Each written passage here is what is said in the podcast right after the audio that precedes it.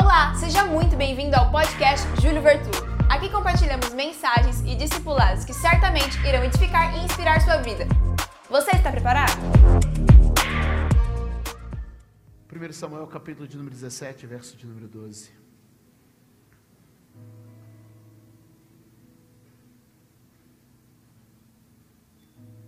Está aí?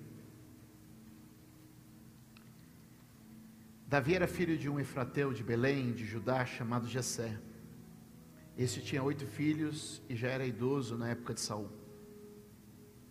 Os três filhos mais velhos de Jessé tinham ido para a guerra com Saul, Eliabe o mais velho, Abinadab o segundo e Samá o terceiro. Davi era o caçula. Os três mais velhos seguiam Saul, mas Davi mas Davi ia ao acampamento de Saul e voltava para apacentar as ovelhas de seu pai em Belém. Verso 16: Durante 40 dias o filisteu aproximava-se de manhã e de tarde tomava posição. Nesta ocasião, Jessé disse ao seu filho Davi: Pegue uma arroba de grãos tostados, dez pães, e leve-os rapidamente para seus irmãos no acampamento. Leve também esses dez queijos ao comandante da unidade deles. Veja como estão os seus irmãos, traga-me alguma garantia de que estão bem. Eles estão com Saul e com todos os homens de Israel no vale de Elá, lutando contra os filisteus.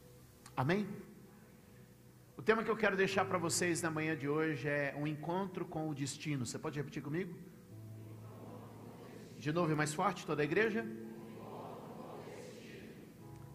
Bom, não é novidade para ninguém que o destino de Davi era ser o quê? O destino de Davi era ser o quê?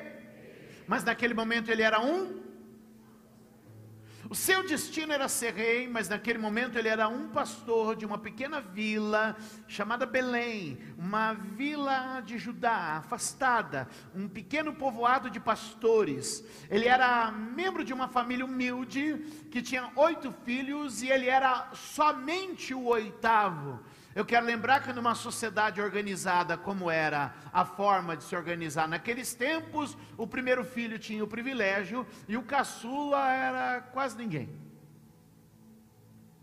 Veja isso.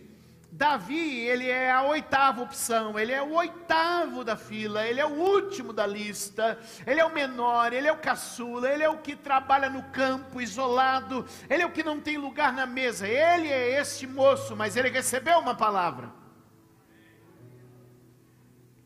Levante a tua mão e diga: não importa as circunstâncias, a palavra que eu recebo cria algo em minha vida. Você precisa entender que Deus cria por meio da palavra. Alguém pode dizer amém? Levante a mão de novo e diga: Deus cria por meio da palavra. Irmãos, a Bíblia diz que o que é visível é criado a partir do invisível. Deus fala e acontece. Posso ouvir um amém? Deus fala e acontece. Então ele tem uma palavra, e qual é a palavra? A palavra é: Você será o rei em Israel. Mas o que você olha para a vida dele é que ele continua indo e voltando, indo e voltando, indo e voltando, levar recado e trazer recado. Às vezes na vida da gente, a gente tem um destino, mas ele não parece, ele não é nobre, ele não é primogênito, ele não é guerreiro.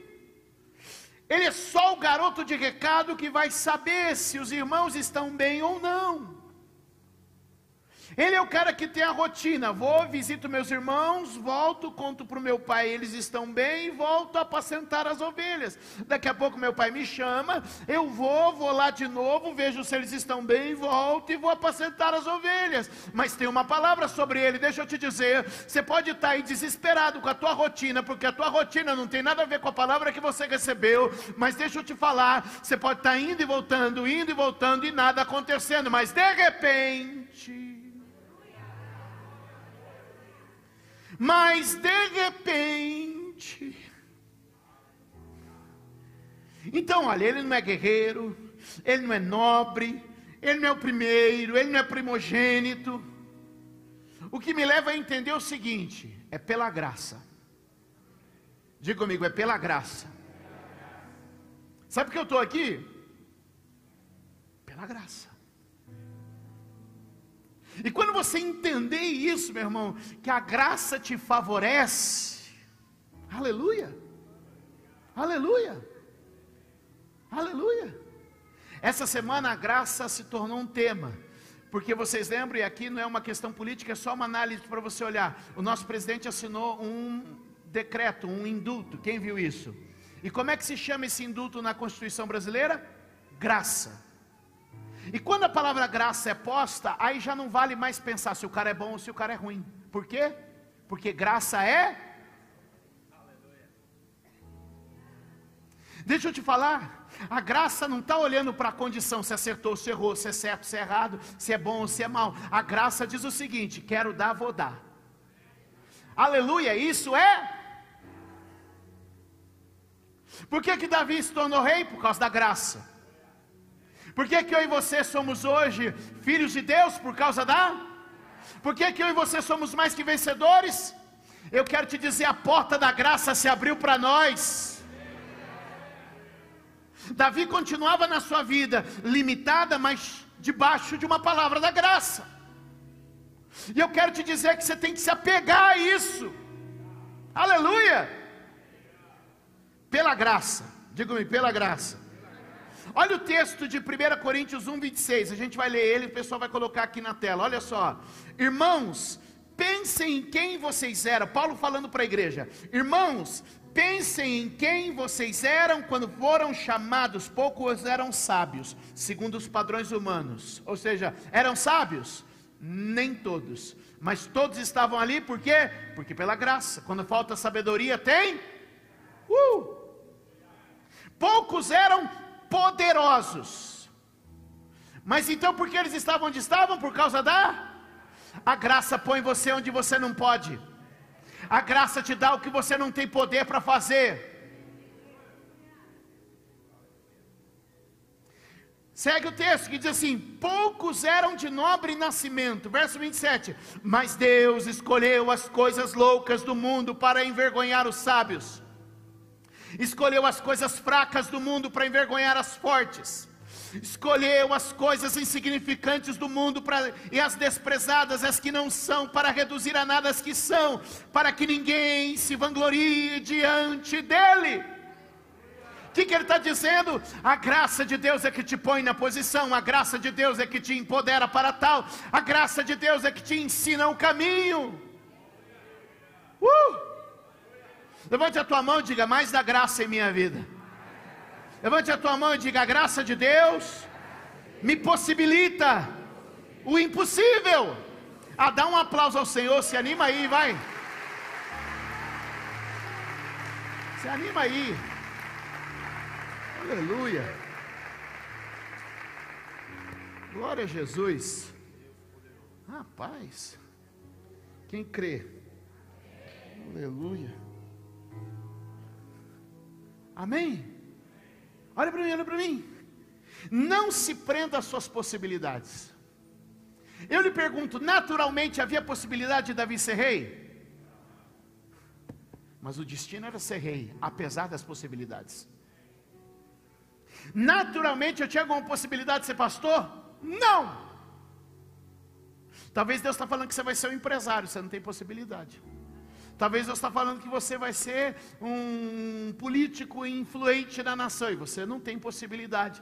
Talvez Deus está dizendo que você vai fazer a diferença na terra de alguma maneira e você não vê possibilidade. Mas o que eu quero te dizer, onde não há possibilidade, a graça te, te torna capaz. Diga comigo, não se prenda às probabilidades e possibilidades. Diga, são elas que manifestam a glória de Deus. Tem improbabilidade, tem impossibilidade, é aí que Deus gosta de aparecer. Diga comigo, a improbabilidade, a impossibilidade é o palco onde a glória de Deus se apresenta. Alguém comigo aqui hoje? Viu o que está dizendo a Bíblia? Que nós não temos origem, nós não temos posição, nós não temos condição, mas é pela graça. É pela graça. A graça vai pagar essa conta. Eu não tenho como, mas a graça. Você crê nisso? Então a primeira coisa que eu vejo no texto é que ele é o oitavo, é o último é o garoto do recado. Então só a graça de Deus para fazer ele virar rei. E eu declaro que a graça de Deus vai te levantar, a graça de Deus vai te sustentar, e a graça de Deus vai fazer você chegar ao teu destino final. Alguém pode dar um aplauso ao Senhor? Eu confio na graça de Deus. Eu creio na graça de Deus. Eu espero na graça de Deus. Eu vivo pela graça de Deus. Para a glória dele, a graça dele opera, a graça dele. Tudo é pela graça de Deus. Quantos pode dizer amém? A segunda coisa que eu observo no texto, você deve ter observado também, enquanto a gente lia, é que ele tinha uma rotina que permanecia. Apacentar ovelhas, buscar notícia dos irmãos, voltar com a notícia dos irmãos, apacentar ovelhas. Apacentar ovelhas, buscar notícia dos irmãos, trazer notícia dos irmãos, apacentar ovelhas. É nessa rotina. E às vezes você está na sua rotina e tem uma promessa. Você está no seu dia a dia e tem uma promessa. Porque um dia ele ouviu que ele ia ser rei. Um dia o óleo caiu sobre a cabeça dele. E ele continua apacentando ovelha. Ele continua. Sabe, às vezes a gente vai e volta. E a Bíblia não diz para a gente quantas vezes ele foi e voltou. A Bíblia só diz que ele continuou fazendo. Olha para mim, eu vou te dar uma palavra direta. Quem persevera na simplicidade encontra o extraordinário. Eu vou repetir. Quem persevera na simplicidade encontra o extraordinário. Tem gente que vive na busca do extraordinário e no final não tem nem a simplicidade. Mas tem gente que permanece todo dia na simplicidade e no fim encontra o extraordinário. Quantas vezes ele foi e voltou? Ele ia e voltava. Deixa eu te perguntar. Quantas vezes você tem ido e voltado e parece que nada mudou? Quantas vezes você vai e volta e parece que nada mudou? Eu venho para o culto e volto para casa, nada mudou. Eu saio para trabalhar e volto para casa, nada mudou. Eu faço mais uma oração e volto e nada. Primeiro Reis capítulo de número 18, verso 43, o pessoal vai colocar ali, mas é aquele moço de Elias. Lembra? Aquele moço de Elias. Elias disse para ele: Ó, eu vou orar aqui. Eu vou colocar minha cabeça aqui, ó, e vou orar.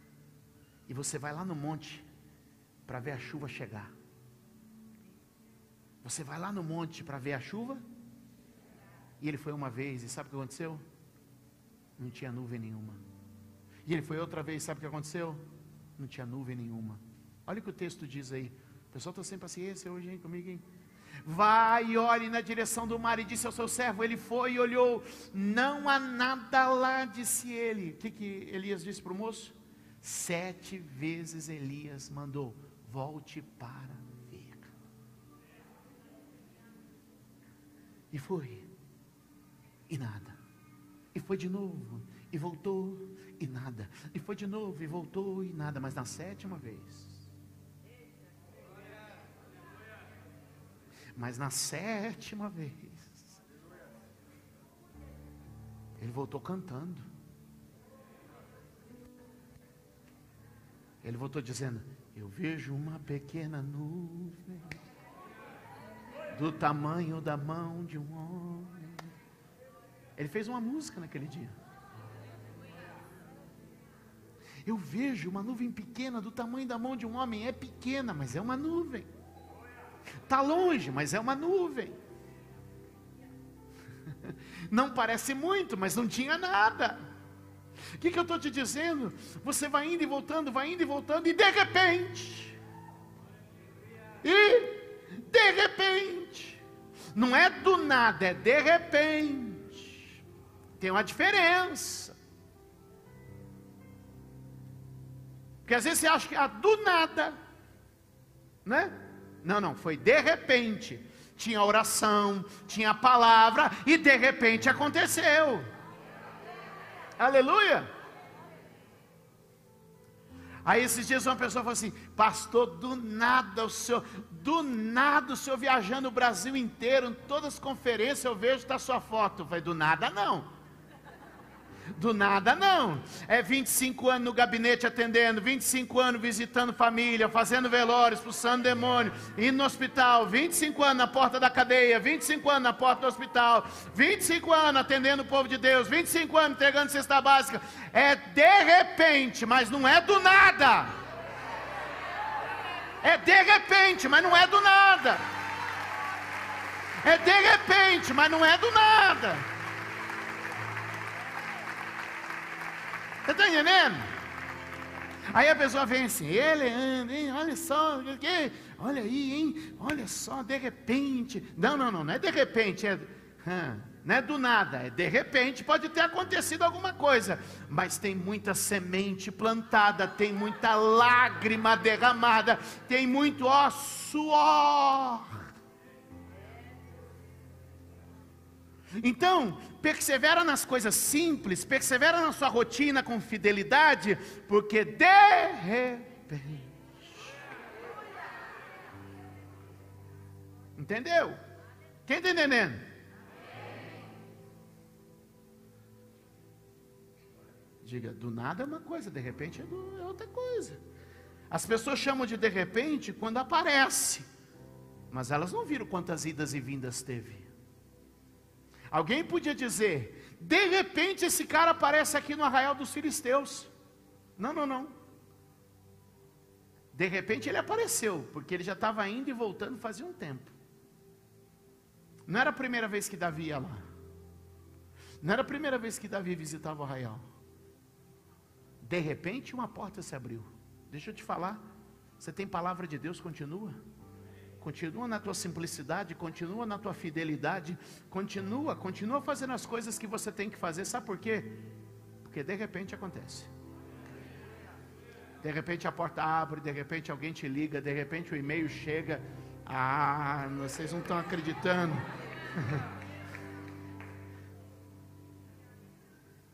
Porque embora a gente vai caminhando, tem o dia que faz a diferença. Sim ou não? E às vezes a gente precisa ficar atento para aqueles momentos da diferença. Olha o texto comigo, se você olhar o verso 17 de, de 1 Samuel. 17, 17, é isso mesmo, vamos lá. Verso 17 fala muito para nós, do texto que a gente leu, e eu vou voltar nele só para a gente observar.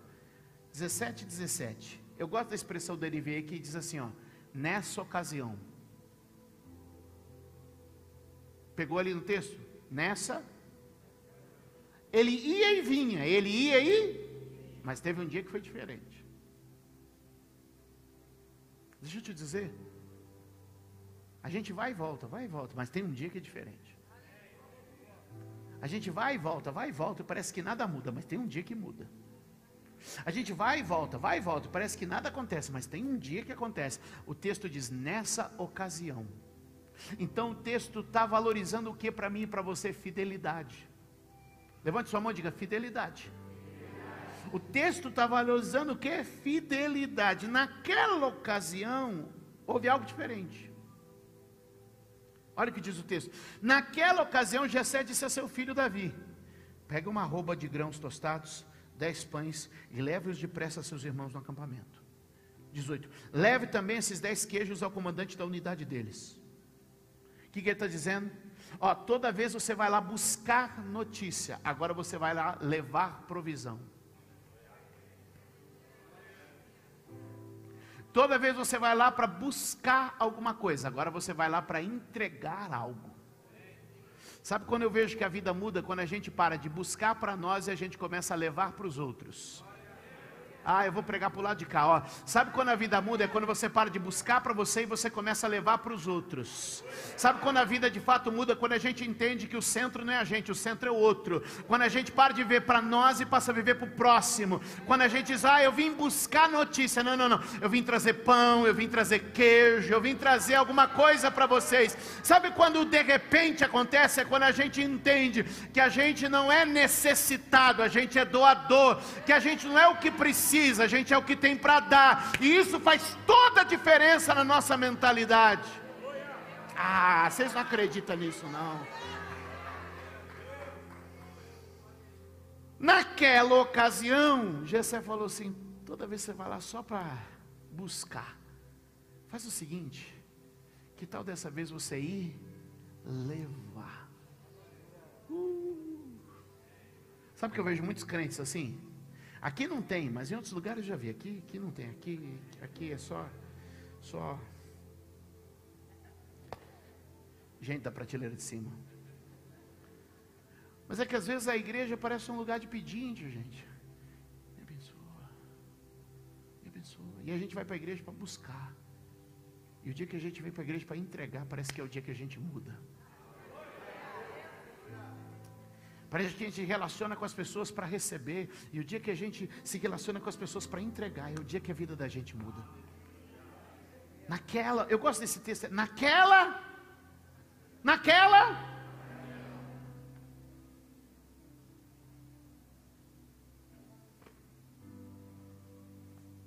Aquele dia foi diferente, sabe por quê?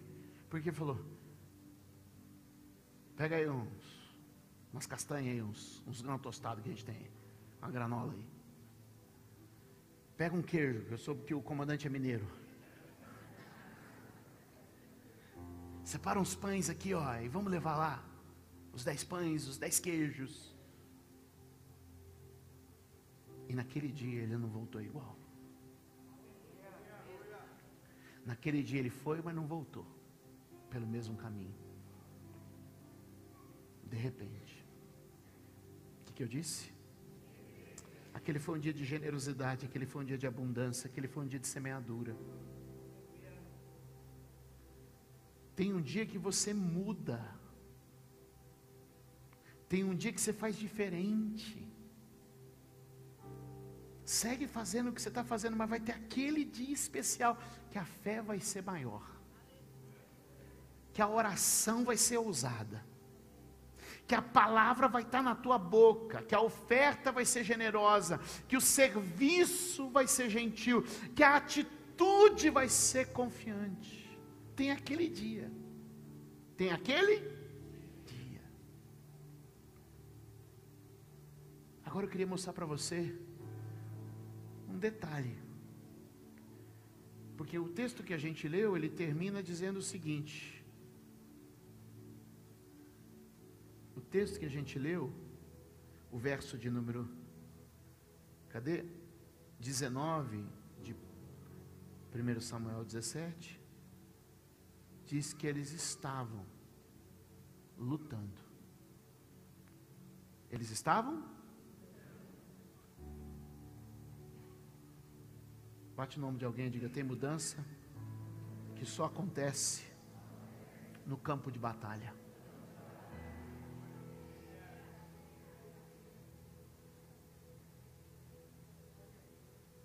Onde foi feita a promessa que ele ia ser rei? Na mesa. Onde as coisas começaram a acontecer? No campo de batalha. Deixa eu te dizer, aqui é o lugar da promessa. Lá fora é o campo da batalha. Aqui você recebe promessa, mas é quando você vai lá fora. E às vezes você vai e volta, vai e volta, vai e volta, mas um dia a batalha está armada. E é nesse dia que você faz a diferença. Então para de chorar no dia da batalha e entende que a batalha é uma oportunidade que Deus está colocando para você avançar. Quem está entendendo? A Bíblia diz, meus amados, veja lá no verso de número 23, vamos dar um salto. Enquanto falava ele, Golias, o guerreiro filisteu de Gate, saiu das fileiras do exército filisteu. Davi o ouviu gritar seu desafio habitual. Imagina para um menino simples do campo, que agora está no meio de uma batalha histórica entre o seu povo e tradicionais inimigos chamados filisteus e que agora ele vê sair o campeão das batalhas, o Golias, um homem alto, um gigante, gente assim que, olha, hoje a gente está aí, mas imagina que ele é um moço do interior, ele não tem acesso à mídia, à informação, e agora ele está vendo uma coisa grandiosa, um homem gigante, um homem de guerra, um herói, um cara famoso, e ele olha assim, e aquele homem começa a lançar um desafio, começa a lançar um, começa a lançar um, Segura na mão de alguém, dá uma chacoalhada e fala assim: ó, todo problema esconde uma recompensa.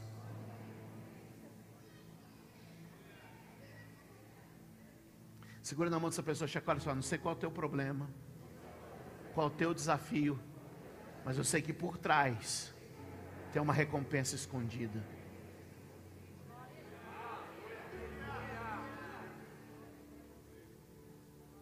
Pare de fugir dos teus problemas. Pare de correr dos teus problemas. Pare de se acovardar diante dos teus problemas. Pastor, mas é complicado, eu sei, eu também tenho os meus. Mas Ele está te dizendo, ei, por trás de todo problema tem uma recompensa escondida, por trás de todo desafio tem um prêmio para te entregar. Talvez você está ouvindo, o Golias veio para fazer o desafio habitual.